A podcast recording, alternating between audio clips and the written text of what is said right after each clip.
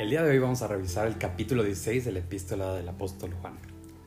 Nuevo Testamento, dice el versículo 1, estas cosas os he hablado para que no tengáis tropiezo. Qué importante es el seguir a Dios, el escucharlo.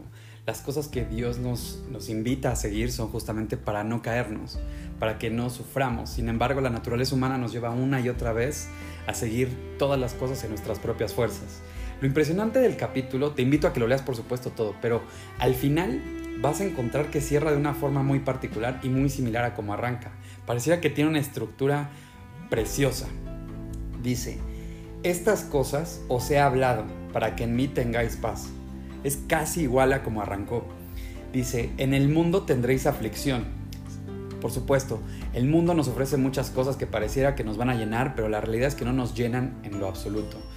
Eh, las cosas que nos ofrecen el mundo son un ciclo sin fin, en donde acabamos en el mismo lugar y en muchas ocasiones acabamos en peores lugares que en donde comenzamos. Dice, pero confiad, yo he vencido al mundo. Lo que Dios nos está diciendo es que si lo seguimos a Él, nosotros también venceremos al mundo.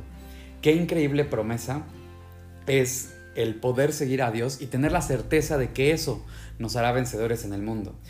Esto se recalca en Apocalipsis 3:21. Dice, al que venciere, le daré que se siente conmigo en mi trono, así como yo he vencido, y me he sentado con mi Padre en su trono.